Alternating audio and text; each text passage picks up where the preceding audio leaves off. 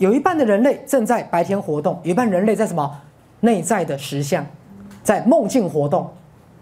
所以各位，如果你这样想，有一半人类在现实生活活动，有一半人类躺在床上，在心灵的世界活动。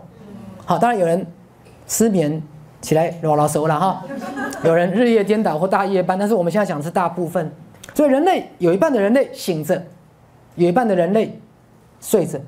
所以地球同时一半在清醒的实相，一半在什么睡眠实相。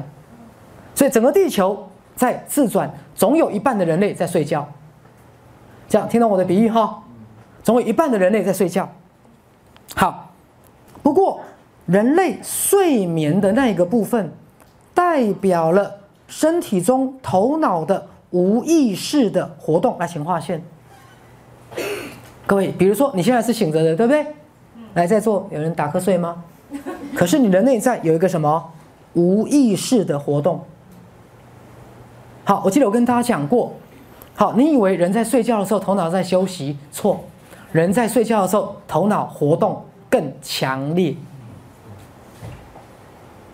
其实你现在才是在睡觉，在你认为你睡着的时候，你头脑里面更清醒的自己才醒过来。各位听懂吗？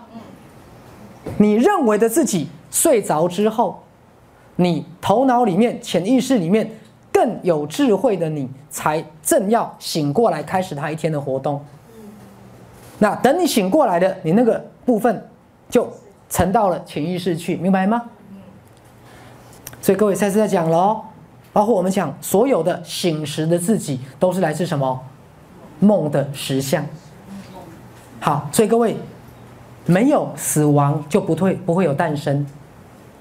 那我跟大家讲过，所有你一生的计划当中。主要都是在两世之间做计划的。好，事实上，当你死掉的那一天，当你抛弃肉体的那一天，你内在的自己其实还蛮开心的，因为他终于不再需要跟黏 T T 的肉体认同了。